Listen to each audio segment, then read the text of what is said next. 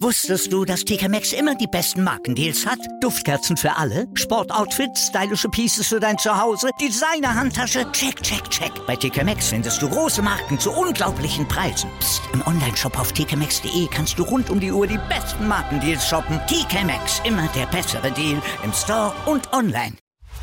Chip and Charge. Der Tennis-Podcast mit Andreas Thies und Philipp Joubert. Auf meinsportpodcast.de. Novak Djokovic hat Wimbledon gewonnen. Zum sechsten Mal. Er gewinnt im Finale gegen Matteo Berrettini mit 6 zu 7, 6 zu 4, 6 zu 4 und 6 zu 3 und krönt sich damit zum 20. Mal mit einem Grand Slam-Titel. Und er zieht damit mit Rafael Nadal und Roger Federer gleich. Was das alles für Auswirkungen hat, beziehungsweise wie jetzt die Karriere von Novak Djokovic betrachtet werden sollte, beziehungsweise wie sie eigentlich hätte schon betrachtet werden sollen vielleicht. Darüber sprechen wir uns in unserem letzten Podcast hier über Wimbledon bei meinsportpodcast.de bei Chip in Charge. Herzlich willkommen dazu. Mein Name ist Andreas Thies, natürlich auch wieder mit dabei, Philipp Schubert. Hallo Philipp.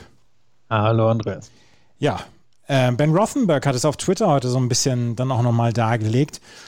Novak Djokovic ist der Einzige, der alle neun derzeitigen Masters-Turniere gewonnen hat. Novak Djokovic ist der Einzige, der alle Grand Slams mindestens zweimal gewonnen hat. Jetzt hat er mit Rafael Nadal und Roger Federer gleichgezogen. Ich habe mich bis jetzt immer, immer dagegen entschieden, diese GOAT-Debatte zu führen. Aber wenn man das Ganze ganz, ganz nüchtern analysiert, dann muss man zu dem Ergebnis kommen, dass es keinen besseren gegeben hat bislang als Novak Djokovic.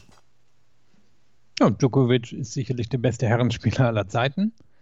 Ähm, in manchen Aspekten auch schon der erfolgreichste. Gibt natürlich noch andere, wo, wo er noch einiges zu tun hat, um Rafael Nadal und Roger Federer einzuholen. Aber wenn man alles zusammenzählt, was die drei so an Erfolgen aufgetürmt haben, dann liegt Djokovic im Moment vorne und die Chance ist recht gut, dass die anderen beiden ihn auch nicht mehr einholen werden und er sie vermutlich auch hinter sich lassen wird. Und so, ich meine, es hat sich ja dieses Narrativ auch schon ein bisschen verdichtet, so über die letzten zwei, drei Jahre. Djokovic war da besser als die anderen beiden.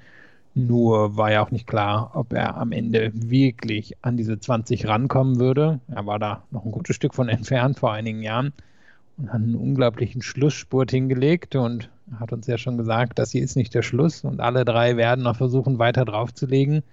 Und der wahrscheinlichste hier noch weitere Titel zu holen, ist wohl Novak Djokovic. Also er ist jetzt in der Pole Position, den besten Spieler aller Zeiten angeht und denke, die Chancen sind auch ganz gut, dass er am Ende hier als Erster aus der Nummer rausgehen wird. Wir haben das bei Twitter schon retweetet. 2007 hatte Roger Federer zwölf Titel, Novak Djokovic noch keinen. 2010 hatte Roger Federer 16 Titel, Rafael Nadal neun und Djokovic erst einen. Und jetzt elf Jahre später sind sie alle bei 20. 60 der letzten 66 Grand Slams wurden von Djokovic, Federer oder Nadal gewonnen.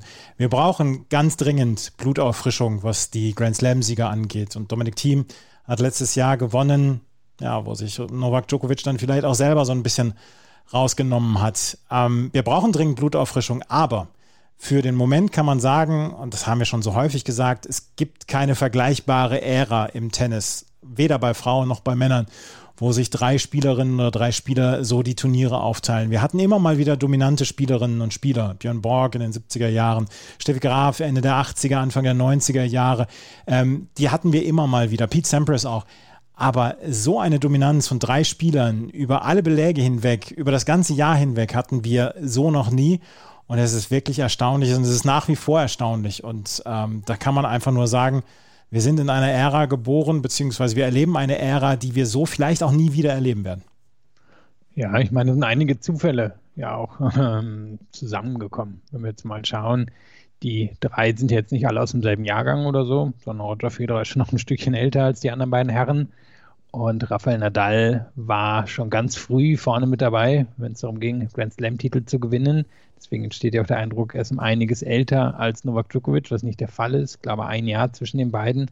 Aber sie haben es eben geschafft, quasi sich ihre Peaks aufzuteilen. Der von Federer war am frühesten, dann kam Nadal hinterher und dann erst Djokovic. Und dadurch ist es natürlich entstanden. Und dann dürfen wir auch einfach nicht vergessen, wir sind immer noch so ein bisschen in dieser Übergangsphase, wo einerseits natürlich die Spitze oder sagen wir so die Breite ist größer geworden in vielen Profisportarten.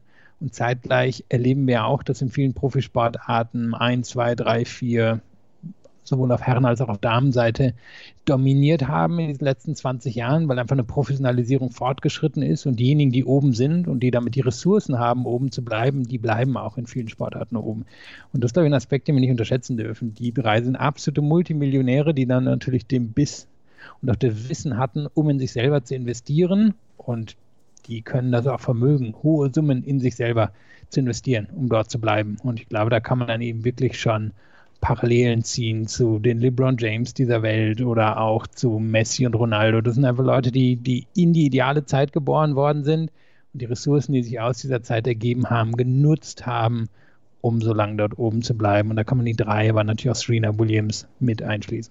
Das Einzige, was Novak Djokovic noch fehlt, ist Liebe, habe ich das Gefühl. Das hört sich jetzt doof an, aber auch heute gab es wieder im äh, Finale einen Moment, wo er sich nicht geliebt fühlte. Er wird respektiert, er wird bewundert, aber geliebt werden Nadal und Roger Federer. Das ist vielleicht das Einzige, was ihm noch so ein bisschen fehlt. Er legt sich gerne mal mit dem Publikum an. Ich glaube dann auch, dass er sich ungerecht behandelt fühlt, dass er diese Liebe nicht bekommt, die Roger Federer und Rafael Nadal zuteil wird. Und ähm, ich glaube, das ist etwas, was ihn tatsächlich immer noch stört. Ja, ich habe das äh, Finale mit der Kommentierung von Boris Becker geschaut. Er hat genau das gesagt. Da war zwischendrin der Trainer auch von Djokovic und er meinte, ja, jetzt wird Djokovic wirklich Folgendes denken und hat dann eben aufgezählt, dass ihm da die Anerkennung und die Liebe fehlt. Bin mir relativ sicher, die wird kommen, denn er, ich denke, er wird Federer ganz sicher, vermutlich auch Nadal als Profisportler überleben und irgendwann wird er dann so ein bisschen die, ja, die einzig verbliebene Ikone des Herrentennis sein und dann, dann glaube ich, wird ihm diese Liebe auch zufliegen. Und da hat er auch ein bisschen Pech gehabt, dass er die Nummer drei war, dass er die anderen beiden gestört hat. Kann auch gut sein, wenn irgendwie Federer oder Nadal die Nummer drei gewesen wäre, dass da die Liebe dann auch nicht so groß ähm, gewesen wäre. Und irgendwie macht er ja alles ziemlich perfekt, aber für viele Menschen unter Umständen auch zu perfekt. Er wird irgendwann der Alterspräsident werden und dann werden ihm wahrscheinlich die Herzen dann auch zufallen. Und er wirft es immer weg, das Herz, beziehungsweise was er auch immer wegwirft. Er wirft irgendwas immer weg, wenn er sich bedankt beim Publikum und vielleicht bekommt er diese Herzen dann ja wieder zurück. Wir müssen auf Spiel, über Spiel sprechen. Das war nämlich durchaus sehr, sehr gut. 2 zu 0 stand es im direkten Vergleich zwischen Novak Djokovic und Matteo Berrettini. Und bevor wir auf das Match zu sprechen kommen, müssen wir noch eine Neuigkeit, ein Novum ansprechen, was man 2021 tatsächlich auch so nicht mehr erwartet. Maria Cicak war heute die Schiedsrichterin bei diesem Match und sie ist die erste Frau, die ein Männerfinale in Wimbledon leitet. Ja, Gott sei Dank sind wir endlich mal auf den Trichter gekommen. Ja, vor allem, weil es in den anderen drei Grand Slams ja schon etwas länger der Fall gewesen ist. Und äh, die gute Frau Cicak ist ja auch, würde ich mal sagen, im Moment die bekannteste und wohl auch beste Schiedsrichterin und schließe jetzt auch die Schiedsrichter mit ein, so ein bisschen das Gesicht der Schiedsrichterei im Tennis. Und wenn sie nicht ein Herrenfinale in Wimbledon bekommen hätte, dann wäre das schon etwas kurios gewesen, wenn wir da jetzt drauf zurückgeblickt hätten in ein paar Jahren. Und es gibt so viele wirklich exzellente Schiedsrichterinnen, die auch schon Grand Slam-Finals geleitet haben. Also es war überfällig. Maria Cicak hat dieses Finale geleitet und sie hat im ersten Satz, und wir alle haben im ersten Satz gesehen, dass Novak Djokovic sehr stark und sehr schnell davonzog und man das Gefühl hatte, mh, hm, das, das äh, könnte ja hier durchaus ähm, eine eher langweilige Nummer werden, weil zu dem Zeitpunkt, als, ähm, als wir nach 30 Minuten draufgeschaut haben, da führte äh, Novak Djokovic mit 5 zu 2. Bis zu dem Zeitpunkt war vielleicht dann auch so ein bisschen in Ehrfurcht erstarrt. Matteo Berrettini nicht so richtig auf dem Platz. Er nutzte seinen Rückhandslice nicht, der ihn ja unter anderem auch mit ins Finale gebracht hatte. Sein Aufschlag war ein bisschen wackelig, obwohl der Aufschlag von Novak Djokovic auch wackelig war. Und trotzdem führte er mit 5 zu 2. Und da habe ich zu dem Zeitpunkt gedacht, naja, gut, dann ist es wieder Business as usual. Es kommt keiner an Novak Djokovic ran und ähm, wir werden hier ein einseitiges Finale erleben. Es ist kein einseitiges Finale geworden, weil Matteo Berrettini dann auch irgendwann seinen Slice gefunden hat.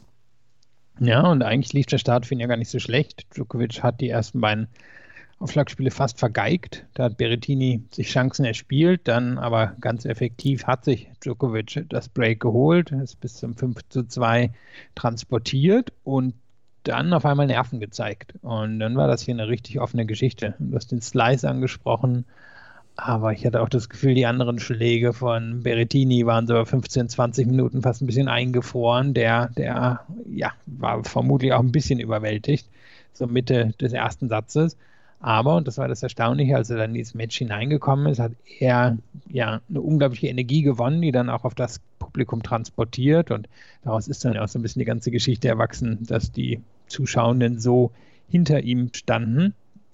Und da hätte man durchaus denken können, okay, Djokovic, also der wackelt hier mehr, als man das erwarten könnte, auch weil er, das muss man sagen, bis, na, vielleicht sogar Anfang des dritten Satzes oder so, relativ passiv gespielt hat und Berrettini so ein bisschen das Feld überlassen hat. Er war herausragend in der Defensive, Djokovic, er war aber nicht so herausragend in der Offensive. Und da hat Berrettini einen wunderbaren Zwischenspurt gehabt von diesem 2-5 bis zum 7-6 im ersten Satz und hat gezeigt, warum er auch das Wimbledon-Finale erreicht hat. Also diese Vorhände, mit denen er wirklich die Linien treffen kann, mit denen er brutale Winkel gehen kann, der Aufschlag, mit dem er ein richtig krasses Tempo vorlegen kann. Und er hat auch ziemlich viele Returns zurückbekommen. Also es war eine sehr gute Phase von ihm und ein bisschen verhaltener Djokovic, der da dann irgendwie so ein bisschen in ein Loch gestürzt war nachdem er ja auch von Berettini unterstützt einen ganz guten Start hatte. Was mir aber auch wieder aufgefallen ist und was wirklich beeindruckend war und was wir so in den letzten Runden nicht gesehen haben bei Matteo Berettini, wie Djokovic in der Lage ist, diese Returns mit, mit von dem Aufschlag, und Matteo Berettini hat einen fantastischen Aufschlag, so tief wieder zurückzubringen, dass dieser One-Two-Punch ähm, von, von Matteo Berettini, also die Vorhand direkt nach dem Aufschlag, dass die relativ wirkungslos war, vor allen Dingen in den ersten Spielen und dann ab dem zweiten Satz dann auch wieder.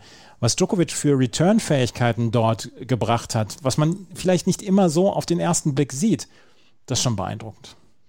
Ja, also ich fand die Defensive wirklich herausragend von ihm. Und in die Defensive würde ich den Return mit einschließen würde ich auch diese Bälle einschließen, wenn Berrettini dann auf eine Inside-Out-Vorhand gegangen ist und Djokovic, oh, weiß ich, zwei, drei Meter ähm, schon aus dem Court getrieben war und die dann trotzdem ja noch im besten Winkel zurückbekommen hat. Und das ist einfach die Grundlage des Spiels von Djokovic, dass er da fast unüberwindbar ist. Und das ist auf einem Rasen natürlich dann nochmal ein ganz anderer Vorteil als zum Beispiel auf dem Sand. Einfach, weil es nur den allerwenigsten gelingt, was er dort schafft und das konstant schafft.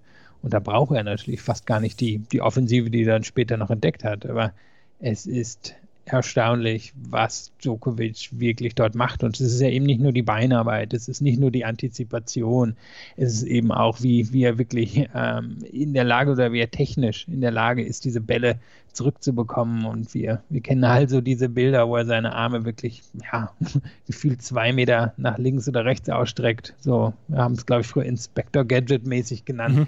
und die dann noch irgendwie in den Court zurückbekommt. Also das ist ja eben dieses Einzigartige, was Djokovic auf dem Level hat. 3 zum 3 zu 5 oder 2 zu 5 lag äh, Matteo Berrettini zurück. Dann holte er sich ein Aufschlagspiel, was achtmal über Einstand ging. Und ähm, dann, von da an war es dann ein offenes Match bis zum Tiebreak, den sich Matteo Berrettini dann mit einem Ass holte und 7 zu 6 konnte er den ersten Satz gewinnen. Und ein Holz, aus dem Champions dann auch geschnitzt sind und vor allen Dingen die Big Three, dass sie so eine Enttäuschung, wie der erste Satz, und der war wirklich sicherlich eine Enttäuschung für Novak Djokovic, dass sie das wegstecken können und einfach weitermachen können. Das ist ja die Kunst dann auch in einem Best-of-Five-Match, diese Spannung hochzuhalten gegen die großen Jungs. Da, dazu sagen, okay, ich muss hier noch weitere zwei Sätze auf diesem Niveau spielen. Ich muss vielleicht noch weitere drei Stunden auf diesem Niveau spielen, um Djokovic ähm, in Wimbledon oder bei den Australian Open zu schlagen, um Rafael Nadal in Paris zu schlagen. Das, das klappt einfach so nicht, wenn ich nur einen guten Satz habe. Und das ähm, hat Matteo Berrettini nicht geschafft, weil der zweite Satz ging so weiter, dass erstmal Novak Djokovic mit 4 zu 0 in Führung gegangen war. Zwei schnelle Breaks, das Ganze sah sehr, sehr schnell nach Einbahnstraße aus und dann aber konnte sich Berrettini wieder so ein bisschen in diesen Satz reinspielen. Er konnte zwar die beiden Breaks nicht aufholen, aber Djokovic musste doch noch mehr, als wir gedacht haben, um diesen zweiten Satz kämpfen.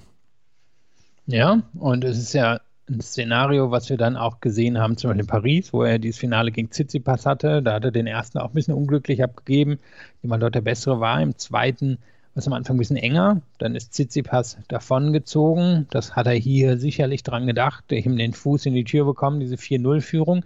Nur dann ist er wieder ein bisschen passiv geworden. Und das fand ich heute schon ziemlich auffällig. So gerade in diesen ersten zweieinhalb Sätze, dieses Passiv ist jetzt natürlich nicht, nicht passiv irgendwie, ich warte, dass irgendwas passiert, sondern er hat eben versucht, Punkte zu, zu konstruieren. Er hat versucht, ähm, bei Retini ein bisschen rumzumanövrieren. Der schien ja auch unter Umständen ein paar Verletzungsprobleme zu haben. Da wurde am Anfang drüber spekuliert. Aber Djokovic hat nicht unbedingt selber den Punktabschluss gesucht. Und gerade diese Phase, wo er das 4-0 zum 6-4 hingenommen hat, da waren dann so ein paar Sachen drin, wo ich dachte, hm, okay, musst du vielleicht auch nicht immer Cross spielen oder musst nicht immer durch die Mitte spielen. Da kannst du auch mal die Linie entlang gehen oder so. Und Berrettini hat es gerochen und hat es genutzt und ist da dann eben auf diese Angriffe gegangen und hat sich da dann auch nochmal ein bisschen, bisschen Selbstbewusstsein geholt und auch nochmal das Publikum hinter sich geholt, dass er dann nachher schon, schon ein Faktor wurde. Novak Djokovic holte sich also den zweiten Satz mit 6 zu 4 und ähm, auch der dritte Satz ging eigentlich so weiter. Ähm, Novak Djokovic konnte auch den zweiten, dritten Satz mit 6 zu 4 gewinnen, nachdem er dann ähm, einen Break dann auch wieder geholt hat zum 2 zu 1. Ähm, er wurde da auch aggressiver in diesem dritten Satz. Er hat selber dann auch mal die Initiative übernommen. Du hast die Defensive angesprochen. Aber insgesamt muss er dann ja auch selber ein bisschen was machen. Und das fand ich, hat er im dritten Satz am meisten gebracht. Also, dass wir den offensiven Novak Djokovic gesehen haben, der auch mit dieser Rückhand-Cross ein hohes Tempo gehen kann und die dann äh, in die Rückhand von Berrettini spielen kann, der damit dann so ein bisschen auf dem falschen Fuß erwischt wird.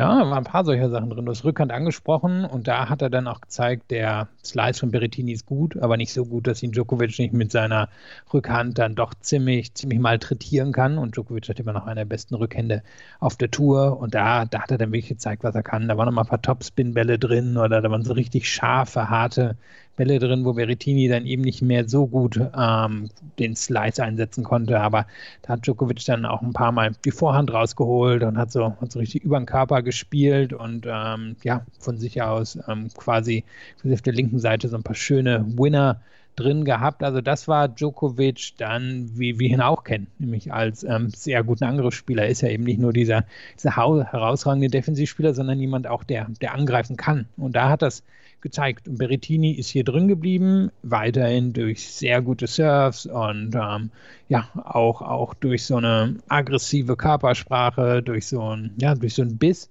Aber das war Djokovic dann, oder das war der beste Djokovic, würde ich sagen, den wir hier heute im Finale gesehen haben, diesen dritten Satz. Auch den dritten Satz gewann er mit 6 zu 4. Und dann gibt es, und da müssen wir ein bisschen vorspulen, im vierten Satz eine Szene und der Ballwechsel des Tages, vielleicht einer der Ballwechsel der letzten zwei Wochen. Vierter Satz steht 3 zu 2 für Matteo Berrettini, 15:30 bei Aufschlag von Novak Djokovic. Also keine, keine wirklich kuschelige Situation für Novak Djokovic in diesem Spiel. Lange Rallye, Berrettini schickt Djokovic von Ecke zu Ecke, holt ihn dann mit einem Stop ans Netz, der vielleicht nicht perfekt war. Aber Djokovic passiert ihn dann, holt den Punkt dann auch zum 3 zu 3 und irgendwie hat dieser Ballwechsel das ganze Match dann entschieden. Auf jeden Fall den vierten Satz. Ja, also das war wirklich einfach erstaunlich. Ähm, ich glaube, am Anfang war Djokovic sogar ein bisschen der Offensive, da hat sich Berrettini sehr gut befreit. Und dann hast du es beschrieben, Berrettini hat dann ah, vielleicht so am Schlag 6, 7, 8 ähm, die Offensive übernommen, hat Djokovic wirklich in die Ecken geschickt und bevor dann dieser entscheidende Passierball kommt am Netz, hat der Djokovic wirklich ähm, sehr weit aus dem Court rausgetrieben und noch ein Stück hinter der Grundlinie. Und Djokovic bekommt den noch irgendwie zurück und quasi schon aus diesem halb Rutschen, halb Strecken fängt er an zu sprinten und kommt ran und schiebt den Ball dann wirklich perfekt an Berrettini vorbei. Und das war dann ja auch so die Zeit, wo, wo das Publikum immer wieder hinter Berrettini war, wo Djokovic sich dann auch eingemischt hat, das Publikum aufgefordert hat, mitzumachen. Also es war eine super intensive Phase und laute Phase des Matches. Und dass Djokovic das da gelingt, das, das ja wahrscheinlich einer der besten Ballwechsel sein, den er je unter Druck gespielt hat. So, ja, so herausragend von ihm gelöst. Und da hätte Berrettini wirklich nicht viel anders machen können. Wie gesagt, also das ist, das ist dann ja auch so eine Geschichte, da, da meckert man ja auf sehr, sehr hohem Niveau. Der Stop von Berrettini war vielleicht nicht zu 100% perfekt. Andererseits ist Novak Djokovic auch einer der schnelleren Spieler, die wir haben auf der Tour. Und es war brillante Defensive von ihm. Und im Aufschlagspiel darüber, da, danach bekam er das Break, transportiert das und gewinnt am Ende mit 6 zu 3 und ist dann zum 20. Mal ähm, Grand Slam-Sieger. Es war dieser Ballwechsel, der dann diesen, diesen Satz dann nochmal zum Kippen brachte, oder? Weil, wenn das 3-2, 15-40 steht, oder 2-3, 15-40 aus der Sicht von Djokovic, und vielleicht Berrettini in irgendeiner Weise das Break macht, dann säßen wir vielleicht jetzt noch beim Spiel. Ja, und ich wäre mir relativ, oder bin mir relativ sicher, dann wäre es den fünften Satz gegangen. Ich glaube, da hätte Djokovic dann auch eher konserviert und hätte gesagt, naja gut, dann investiere ich meine Kräfte in den fünften Satz. Da gebe ich mir einfach eine sehr große Chance und ich denke, da war Berrettini eigentlich surfmäßig so gut drauf, dass das durchgebracht hätte. Na klar, er kriegt dann im nächsten ähm, Aufschlagspiel das Break, aber das lag, glaube ich, auch schon daran, dass ihm Djokovic so ein bisschen den Zahn gezogen hat in diesen Minuten. Novak Djokovic gewinnt also dieses Einzel und ist damit zum sechsten Mal Wimbledon-Sieger. Und Goran Ivanisevic, sein Coach, hat hinterher dann jetzt auch gesagt, sollte er jetzt die US Open gewinnen, dann hat er den Grand Slam, dann ist auch diese Geschichte rund um GOAT und so, Greatest of All Times, ist dann auch vorbei und er sagte, er, wüs er wisse nicht, wie viele Grand Slams Novak Djokovic noch holen würde, weil er wäre ein unglaublicher Wettbewerber und ein unglaublicher Competitor, wie es im, im Englischen genannt wird. Und er würde jeden Tag versuchen, besser zu werden. Und das ist ja dieser, dieser unglaubliche Hunger, der dann allen drei Spielern, die an der Spitze stehen und wäre wahrscheinlich bei Andy Murray auch so, wäre der nicht jahrelang verletzt gewesen. Aber dieser unglaubliche Hunger nach noch mehr, dieses nicht, sich nicht zufrieden geben, das ist ein Gen, das hat mein Körper nicht. ja, das ist halt auch der Grund, warum Djokovic da steht. Ne? Ja, und ich ja ähm, Podcasts da, mache. weil da eben alles zusammenkommt. Ein Weltklasse sportliches Talent, aber eben mit diesem Hunger kombiniert. Und wie viele Leute gibt es davon auf der Welt? So viele werden es nicht sein. Und da spricht aber, glaube ich, Ivanisevic schon, schon was an. Also wir hatten so ein bisschen am Anfang eben über seine Position gesprochen und wenn er jetzt wirklich den Grand Slam holt, dann ist er nicht nur ein Grand Slam-Titel vor den anderen, sondern dann hat er wirklich den Grand Slam geholt. Und das hat letztes Mal bei den Herren Rod Laver geschafft, bei den Damen Steffi Graf. Serena Williams ist daran gescheitert vor fünf Jahren, sechs Jahren. Sechs Jahren. Ähm, sechs Jahren. Das wäre, das wäre herausragend, wenn er es schaffen könnte. Ich bin mir noch nicht sicher, ob er es tun wird. Ähm, er hat jetzt noch das Olympiaturnier dazwischen und bei den US Open wird Rafael Nadal in absoluter Topform sein und Nadal ist in den letzten Jahren besser gewesen in New York als Djokovic, aber dass er sich überhaupt in die Position gebracht hat und anscheinend ist es das erste Mal seit Rod Laver 1969, dass es ein Herrenspieler geschafft hat. Es ist ja wieder eine weitere historische Dimension, die Djokovic hier gesetzt hat. Und wenn wir jetzt alleine bisher aufs Grand Slam Jahr schauen, er er besiegt ja wirklich, also ich meine, er, er, hat Nadal, den unbezwingbaren Nadal in Paris besiegt. Er hat gefühlt die komplette Next Gen schon besiegt. Ähm, Medvedev, Zverev, Berrettini, ähm, vielleicht vergesse ich noch jemanden, ich glaube Rublev auch schon in diesem Jahr. Also der, der räumt ja einfach alles, Tsitsipas natürlich dann im Finale. Also der, der räumt ja alles, was im Herrentennis ist, ab. Das ist ja nicht so, dass er jetzt dreimal Glück hat mit der Auslosung, sondern alle, alle versuchen sich an ihm und alle sind bisher in diesem Jahr an ihm gescheitert. Und er hat es jetzt geschafft, als erster Spieler 150 Millionen allein an Preisgeldern zu verdienen. Das, Gott sei Dank passt das Taschengeld auch. Ja, also ich vermute, er wird nicht ganz so viel Sponsorengelder wie die Herren Nadal und Federer bekommen, aber ich glaube, er wird auch nicht hungern, seine Kinder und Enkelkinder und alle anderen danach auch nicht. Zweimal warm essen am Tag, das, das funktioniert noch. Lass uns ein paar Worte über Matteo Berrettini verlieren er hat diese eine Schwachstelle, die Rückhand. Und das weiß er selber, da muss, müssen wir jetzt nicht groß drüber reden. Er weiß es besser, dass auch, er weiß es auch besser als wir, dass seine Rückhand nach wie vor kein Top-Ten-Schlag ist. Und die ist nach wie vor die starke Schwäche. Wir sehen das bei Andrei Rublev, der versucht, seine Rückhand dann auch zu verbessern und versucht dann ähm, ja so ein bisschen diese Schwächen dann auszugleichen. Er hat diese fantastische Vorhand, er hat diesen Monster-Aufschlag er scheint für den Rasen, was wir schon nach dem Halbfinale gesagt haben, wie geschaffen zu sein. Rasen gibt es aber nur leider vier oder fünf Wochen nur im Jahr. Er wird auch auf Hartplatz erfolgreich sein. Aber er hat jetzt so ein bisschen auch sein Coming-out gehabt als, als absoluter Spitzenspieler, weil 2019 bei den ATP-Finals wurde er noch gewogen und für zu leicht befunden. Inzwischen hat er ein Gewicht zugelegt, was das angeht. Ja, also wenn man jetzt auf das Match alleine heute schaut und auf die letzten drei Wochen, Queens mit eingeschlossen, dann also, was spricht dagegen, dass der hier nochmal ein Finale erreicht? Also der scheint mir sehr nah dran zu sein. Das ist ja fast ein bisschen wie Team über Jahre auf Sand gewesen ist, wo man sich auch sicher sein konnte, der wird noch einige Erfolge auf dem Sand holen. Das Spiel passt, die Erfahrung passen. Ähm, da kommt einiges zusammen und ich sehe auch nicht so viele, die Berrettini im Moment auf dem Rasen schlagen. Also ich bin mir nicht sicher, ob Nadal oder Federer ihn hier geschlagen hätten. Dafür war sein Niveau zu hoch. Und das ist ja das Erstaunliche. Und jetzt müssen wir gucken, wie läuft es auf den Hardcore. Er hat ja schon Halbfinale bei den US Open stehen. Da denke ich, können wir ihn durchaus auch mit in die, in die erste Klasse oder zweite Klasse der Favoriten, machen wir mal Djokovic als erste, ähm, zählen. Australian Open sollten ihm eigentlich auch liegen, vor allem wenn der Belag da schnell ist. Also eigentlich hat sich Berrettini als Top-10-Spieler etabliert und spricht nicht viel dagegen, dass er da oben bleiben kann, vor allem weil er ja natürlich durch den Aufschlag etwas hat, was ihn in vielen Matches drin halten wird und auf der anderen Seite dafür sorgen wird, dass er viele Matches relativ schnell gewinnen wird. Und das ist ja so eine, eine der Künste, die man beherrschen sollte als Top-10-Spieler oder Spielerin, Matches schnell zu gewinnen. Und das, glaube ich, wird bei ihm immer wieder der Fall sein, allein durch seine Aufschlagleistung. Aber dass Fabio Fonini nicht der erste ähm, Grand Slam-Finalist ist seit ewigen Zeiten, das ist schon bitter. ja, der hat einen enormen Unterhaltungsfaktor, aber wenn man dem Publikum heute gelauscht hat, dann hat den Berrettini anscheinend auch. Er sieht ja auch fabulös gut aus. Ja, also das ähm, wurde heute auch noch ungefähr fünfmal auf der BBC angesprochen, wie gut er aussieht und was eigentlich alles für ihn im Leben gut gelaufen ist. Und vielleicht gewinnt ja nachher sein Nationalteam auch noch im Fußball. Ja, das wissen wir zu diesem Zeitpunkt noch nicht, wo wir aufgenommen haben. Also, das war der Titel, der letzte, ja, quasi Titel von, vom Einzel, der vergeben worden ist. Während wir gerade aufnehmen, läuft auch noch das Mixed-Finale. Das haben wir jetzt nicht mehr in diesem Podcast mit drin. Zu diesem Zeitpunkt führen Joe Salisbury und Harry Dart mit 2 zu 1 gegen Nils Kopski und Desiree Kraftschick. Wir werden aber gleich nochmal ein Fazit ziehen und über die anderen Titel sprechen, die noch vergeben worden sind. Gestern sind noch zwei Doppeltitel vergeben worden und bei den Junioren und Juniorinnen sind noch Titel vergeben worden. Und dann, wie gesagt, ein kleines Fazit noch gleich hier bei Chip in Charge auf meinsportpodcast.de. Wusstest du, dass TK Maxx immer die besten Markendeals hat? Duftkerzen für alle, Sportoutfits, stylische Pieces für dein Zuhause, Designer-Handtasche, check, check, check. Bei TK Maxx findest du große Marken zu unglaublichen Preisen. Psst. im Onlineshop auf tkmaxx.de kannst du rund um die Uhr die besten Markendeals shoppen. TK Maxx, immer der bessere Deal im Store und online. Gestern wurden zwei Doppelentscheidungen getroffen und die waren fantastisch. Beziehungsweise das fantastischere Match war das Frauendoppelfinale.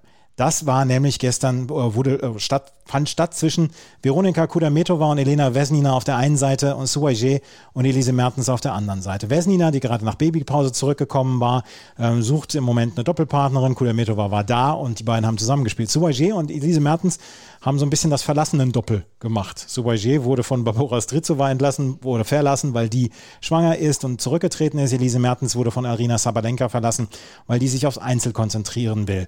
Und Sobager und Elise Mertens haben gestern dieses Match gewonnen mit 3 zu 6, 7 zu 5 und 9 zu 7.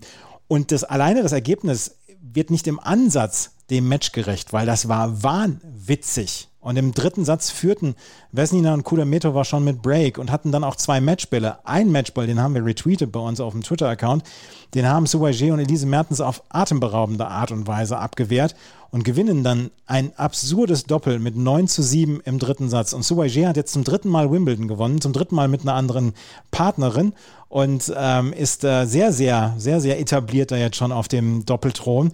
Und zusammen mit Elise Mertens ich habe immer gedacht, hm, vielleicht klappt das nicht so mit den beiden zusammen. Vielleicht sehen die beiden sich nach ihren alten Partnerinnen, aber es scheint zu funktionieren. Ja, ich meine, sie gehören ja mit ihren Fähigkeiten, aber auch Erfolgen zu den besten Doppelspielerinnen der letzten Jahre, bringen was ganz Unterschiedliches mit. Ligier eben wirklich den großen Zauberkasten und Mertens, ja, die, die macht so ein bisschen die Drecksarbeit, würde ich mal kurz sagen. Das Handwerk. Auf dem, ja, Handwerk, genau. Handwerk passt da besser. Das macht Mertens auf herausragende Art und Weise. Und das Erstaunliche ist ja eben wirklich, Sabalenka an ihrer Seite ist dann wirklich eher die Powerfrau und Hige bringt ja was ganz anderes mit. Spricht aber auch dafür, dass Mertens eben wirklich sehr gutes Handwerk mitbringt. Und Hige, ja, die ist so ein bisschen langsam eine, eine kleine Wimbledon-Legende. Die wird natürlich nicht mehr Novak Djokovic werden, wer wird es schon werden? Aber es ist schon erstaunlich und ich kann mir vorstellen, die sehen wir auch noch in 15 Jahren irgendwie im Legendendoppel oder so. Die wird garantiert immer wieder eingeladen werden. Die der mittlerweile sich auch einen Namen dort gemacht. Ja, die hat ja inzwischen auch so ein bisschen Kultstatus mit ihrem Spiel. Vielleicht reicht es im Einzel nicht mehr so ganz, aber im Doppel wird sie auf jeden Fall noch ein paar Jahre ganz oben mitspielen können und dieses, dieses ja, äh, dieses Einzigartige, was sie hat in ihrem Spiel. Also Schnitt ist komplett verpönt, Spin ist komplett verpönt. Der Rest ist ähm, eine ganze Sache, ist eine ganze Menge an, an Tricks und, und äh, die Bälle werden gegen die Laufrichtung gespielt und es ist immer ein anderer Schlag. Die Spielerin, die Gegnerin kann sich nicht darauf einstellen. Also dieses Einzigartige, was Suaje hat, das sollte sie erhalten lassen oder erhalten bleiben. Das wird sie auch. Und ähm, auf jeden Fall ist das ein Doppel, was wir vielleicht in den nächsten Monaten und Jahren dann noch ein bisschen häufiger sehen werden, dann auch in den Siegerinnenlisten. Das waren äh, Suwaje und Elise Mertens, die dieses einzelne Doppel gewonnen haben. Das Herrendoppel, das haben, das haben die neuen Bryan-Brüder äh, gewonnen. Nikola Mektic und Mate Pavic haben das achte Turnier in diesem Jahr gewonnen. Sie waren, standen zum elften Mal im Finale und Wären sie nicht von Covid ausgebremst worden vor den French Open, würden wir vielleicht jetzt auch davon sprechen, dass Mektic und Pavic eine richtige Chance haben, den Grand Slam zu holen. Sie haben gegen Marcel Granollers und Horacio Sebastos gewonnen mit 6 zu 4, 7 zu 6, 2 zu 6 und 7 zu 5. Die beiden scheinen im Moment unbesiegbar zu sein. Wir hatten vor einem Jahr oder so, als die Bryans abgetreten sind, haben wir noch drüber nachgedacht, Mensch, das Ding könnte eine ganz offene Nummer sein in den nächsten Jahren. Ja, Pustekuchen. Wir haben im Moment ein absolutes Dominatorendoppel. Natürlich schon mit einem großen Auge in Richtung der Olympischen Spiele. Allerdings, wenn ich mich erinnere, das letzte Mal, als wir nach Rio gingen, da waren Mahü und Herbert in herausragender Form ja. und haben das, glaube ich, damals in der ersten Runde schon verloren. Bin sehr gespannt, wie die beiden sich da schlagen, denn da laufen ja dann auch die Dickschiffe auf im Doppel. Also mal gucken, ob sie das da dann halten können und ob es da dann alles dramatisch zerschellt. Aber egal, ob es klappt oder nicht, ist natürlich eine herausragende Saison im Doppel. Und sie werden wahrscheinlich das Pech haben, dass wir nicht ganz so viele Turniere im Herbst erleben wie sonst. Aber ich kann mir schon vorstellen, dass sie irgendwas zwischen 11 und 13 Titel in der Saison einfahren werden. Und das wäre eine herausragende Bilanz. Die beiden und Novak Djokovic, das sind die ersten Spieler, die für die ATP Finals in Turin im November schon qualifiziert sind. Novak Djokovic hat es durch den Finalanzug geschafft und ähm, Mektic Pavic sind jetzt auch schon qualifiziert. Also sieht, da sieht man auch so ein bisschen die Dominanz der beiden. Das Herrendoppel wurde von Nikola Mektic und Mate Pavic gewonnen. Und dann können wir noch bei Junioren und Juniorinnen vorbeischauen. Und bei Junioren hat heute Samir Banerjee gewonnen. Ein 17-jähriger US-Amerikaner stand im Einzel in der Weltrangliste, in der Jugendweltrangliste auf Platz 19 und der hat heute gegen Viktor Lailov gewonnen. Und das war ein Überraschungsfinale der beiden. 7-5-6-3 hieß es am Ende für Samir Banerjee. Und ich habe das Match gesehen und ich habe gedacht, Mensch, an irgendwen erinnert mich doch diese Aufschlagsbewegung. Dann habe ich erst tatsächlich gedacht, ah ja, hier, Rajiv Ram. Und dann habe ich gedacht, nee, nee, nee, Moment mal, Rajiv Ram hat das ja selber kopiert von Pete Sampras. Da frage ich mich allerdings auch, welcher 17-Jährige ähm, hat die Aufschlagbewegung von Pete Sampras? Da muss er viel YouTube geguckt haben. Ja, ich wollte gerade mal drauf geklickt, ob der gute Herr vielleicht auch aus Kalifornien kommt. Ähm, denn da, nee, Ram kommt nicht aus Kalifornien, glaube ich, aus Indiana. Aber du hast recht, der hat sich das damals abgeschaut bei Sampras. Vielleicht hat Sampras da seine Finger im Spiel gehabt, aber das kann man hier auf der Wimbledon-Seite nicht sehen, ob das der Fall ist. Ich meine, es ist ja seit Jahren so, ähm, dieses amerikanische System spuckt einen guten Junior nach dem anderen aus es hat jetzt noch niemand so richtig in die absolute Weltspitze der Herren aufgeschlossen, aber gefühlt kommen jedes Jahr drei bis fünf von denen durch. Also irgendwann wird vermutlich nochmal einer dabei sein, der einen Grand Slam-Titel gewinnen kann. Ja, und äh, wir haben, wir haben vor fünf oder sechs Jahren schon von Stefan Kosloff zum Beispiel gesprochen bei den Junioren. Ähm, der hat es bislang zum Beispiel noch nicht geschafft. Ein paar andere sind auch dabei. Und ähm, ja, tatsächlich müssen wir dann mal gucken, ob dann irgendwann mal wieder ein amerikanischer junger Mann da durchkommt, wenn ähm, der letzte Amerikaner bei den Männern immer noch John Isner oder häufig John Isner ist oder, oder Tennis Sundgren oder ja, es gibt halt noch nicht so viele junge ähm, Spieler, die nachgekommen sind. Das war das Junioren-Einzel und wie gesagt, es waren starke, starke äh, Pete Sampras-Vibes in der Luft, bei mir jedenfalls.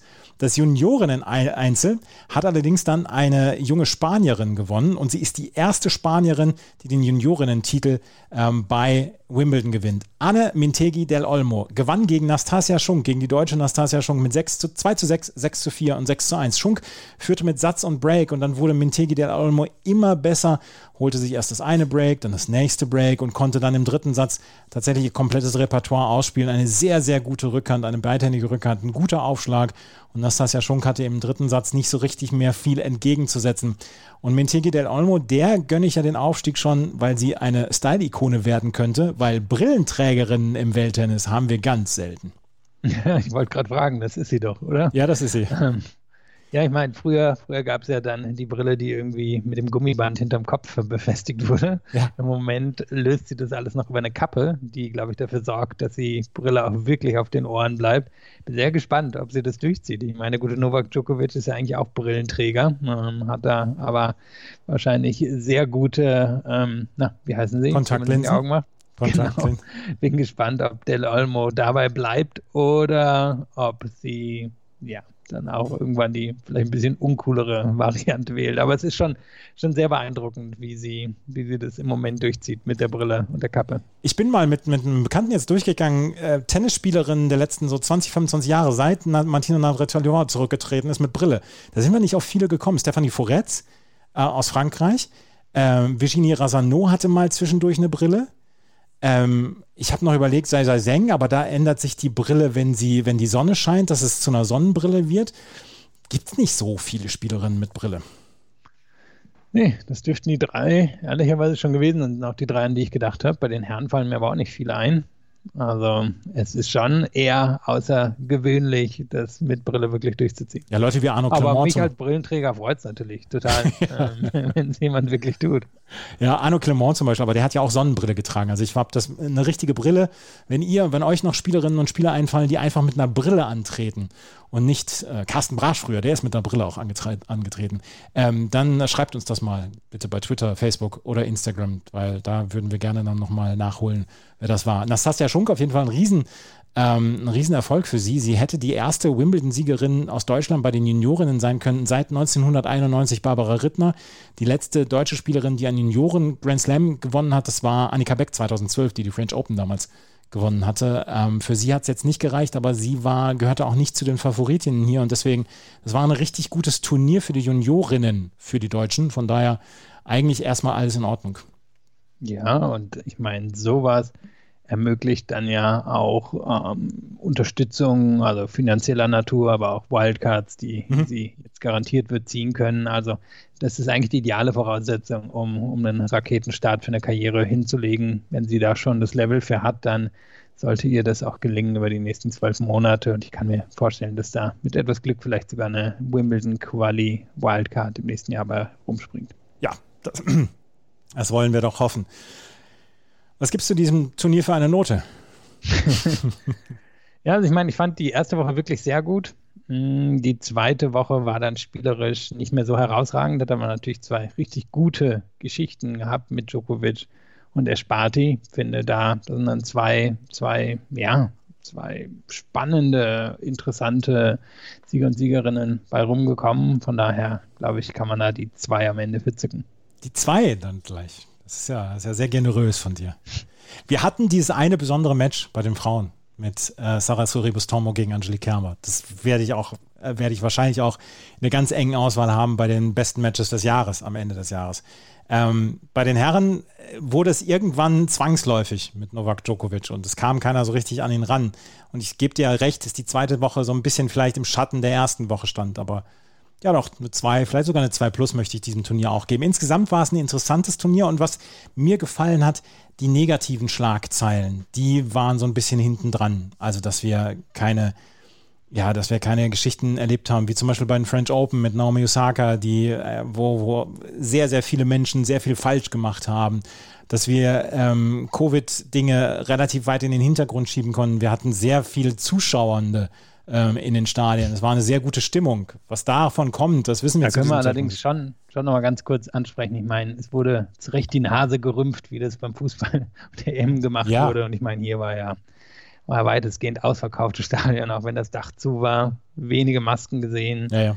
Also war, war schon erstaunlich, wie, wie das gemacht wurde. Die BBC hat es auch quasi täglich gerechtfertigt mit einem wissenschaftlichen Experiment, was hier laufen würde. Dann hoffen wir mal, dass da nicht so viel bei schiefgegangen ist. Ich meine, wir haben es jetzt nicht thematisiert über die letzten zwei Wochen, aber ein klein bisschen Bauchschmerzen hatte ich schon dabei. Ja, ich auch, natürlich, natürlich. Ähm, was mir noch aufgefallen ist, der Rasen in Wimbledon auf dem Center Court. Früher war er durchgehend, war er durchgehend braun am Ende dieser 14 Tage. Inzwischen ist nur noch die Grundlinie braun und die ist dann allerdings noch viel brauner als sonst. Und es gaben nur noch 4% der ähm, Matches beziehungsweise der Ballwechsel waren Surf and Volley, beziehungsweise ja, waren Surf and Volley. Das ist ein bisschen schade, dass wir das nicht mehr erleben. Ja, ich meine, anscheinend hat Berrettini heute zum allerersten Mal im Turnier ein Surfen Volley gemacht. Und es ja, war genau. eher, dass er reingestolpert ist, als dass Djokovic er auch unbedingt machen wollte. Djokovic hat heute auch einmal Surfen Volley gespielt. Ja, das verrät uns natürlich schon alles. Also das Surfen Volley, was passiert ist, dürfte eher in der ersten Woche versteckt gewesen sein, als dass es jetzt zum Ende hin passiert ist. Ja, leider. Ähm, wird wahrscheinlich auch so schnell nicht wieder zurückkommen mit dem äh, ja, mit der Technik, die wir inzwischen haben, mit den Schlägern, die so viel besser sind als noch vor Jahren und ähm, weniger Zeit für die Spieler ans Netz zu kommen, um den Return entgegenzunehmen. Von daher ist das vielleicht eine Entwicklung, die sich nicht so richtig aufhalten lässt. Das war es mit zwei Wochen Wimbledon. Das war es auch mit ganz, ganz vielen Dailies von uns und auch mit ganz viel Twitterei. Wir hoffen, das hat euch gefallen. Uns hat es sehr gut gefallen. Vielen, vielen Dank fürs zahlreiche Downloaden der Podcast. Vielen Dank für die Interaktion, die wir in den letzten 14 Tagen hatten. Und ähm, für mich geht es jetzt morgen nach Hamburg. Ich werde in der nächsten Woche so ein bisschen was von den Hamburg Open dann auch bringen auf unseren sozialen Medien. Und nächste Woche oder übernächste Woche gibt es dann den neuen Podcast mit uns. Das war es für heute. Vielen Dank fürs Zuhören. Bis zum nächsten Mal. Auf Wiederhören. Wie viele Kaffees waren es heute schon? Kaffee spielt im Leben vieler eine sehr große Rolle. Und das nicht nur zu Hause oder im Café, sondern auch am Arbeitsplatz. Dafür gibt es Lavazza Professional. Kaffee am Arbeitsplatz, der genauso lecker schmeckt wie in eurem Lieblingscafé. Die perfekte Kaffeelösung für jede Art von Unternehmen. Klein, mittel, groß. Ihr habt auf jeden Fall einen Kaffee, der schmeckt. Die richtige Motivation für eure Arbeitstage. Alle Infos zu Lavazza Professional findet ihr auf lavazzapro.de mit allen Kaffeelösungen für euer Büro. Ich habe mich natürlich schockverliebt, weil die war wirklich ganz, ganz klein. So begann die Mensch-Hund-Beziehung zwischen Christina und Tierschutzhund Frieda. Und wie es danach, nach dem ersten Moment der Verliebtheit, so weiterging und welche Klippen es danach zu umschiffen galt, das hört ihr in der neuen Ausgabe von Iswas Dog, dem Podcast für harmonische Mensch-Hund-Beziehungen. Iswas Dog? Mit Malte Asmus. Überall, wo es Podcasts gibt. Chip and Charge. Der Tennis-Podcast mit Andreas Thies und Philipp Joubert. Auf meinsportpodcast.de